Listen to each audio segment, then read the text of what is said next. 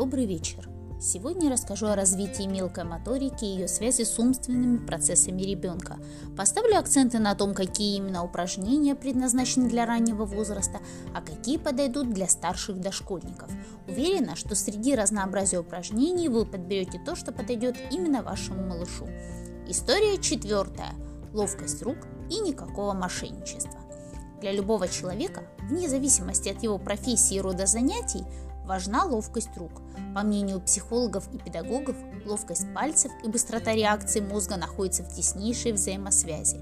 Поэтому, развивая руку ребенка, ловкость его пальчиков, вы попутно ускоряете его умственное развитие. Недаром издавна практиковались потешки, в которых рассказчик манипулирует с руками ребенка. Кто не помнит знаменитую сороку-воровку? Но запоминать секреты потешек у родителей нет обычно ни сил, ни времени. Поэтому можно поиграть так. Твоя правая рука – кошечка. Ребенок гладит кулачок. Кошечка проснулась, распрямляет ладошку. Потянулась, прогибает ладонь, растопыривая пальчики. Ловкость детских пальчиков можно развивать и по-другому. Ребенок сжимает руку в кулачок и поочередно разжимает пальчики, потом выпрямленную ладошку сжимает в кулачок, загибая пальчики по одному. Неплохо в такой игре задействовать стол или другую плоскую поверхность, положив на нее детскую ручку ладошкой вниз и предложив поочередно поднимать пальчики. Но не забывайте о тесной связи рука-речь. И не просто давайте задания, ребенок может отказаться просто их выполнять, а старайтесь все превратить в игру или забаву.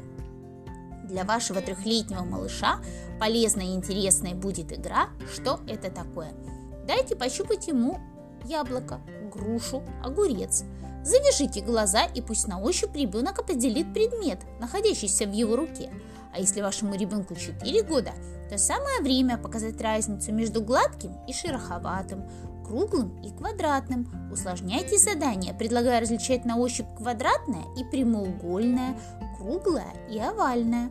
Надеюсь, у вас не возникло ощущение, что это все происходит в полной тишине.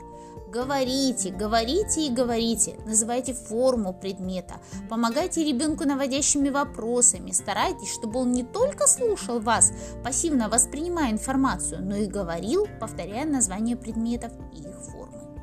Развивая пальчики малыша, вы помогаете не только ему, но и себе. Чем более ловкими будут детские ручки, тем скорее ваш ребенок научится сам застегиваться, зашнуровываться, избавляя вас от этих забот. Поэтому не пожалейте времени и сил, и для своего четырехлетнего ребенка сделайте специальное окошко. Это будет деревянная рамка с плотной материей, прикрепленной с двух сторон ставнями, которые будут закрываться при помощи пуговиц, шнурков, крючков или змейки, в зависимости от того, какой вид застежки на этот момент осваивает ваш малыш. За ставнями приклейте картинку, изображающую человечка или зверька, сидящего за окошком. Вместе с ребенком дайте имя вашему герою, придумывайте истории о его приключениях, а утром и вечером вашей сказки не забывайте помогать ему открывать и закрывать ставни.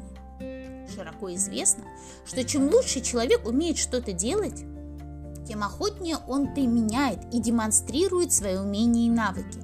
Дети не являются исключением, поэтому чем скорее ваш ребенок освоит игру с окошком, тем раньше гордо скажет вам, наклонившемуся завязать шнурки или застегнуть пуговицу.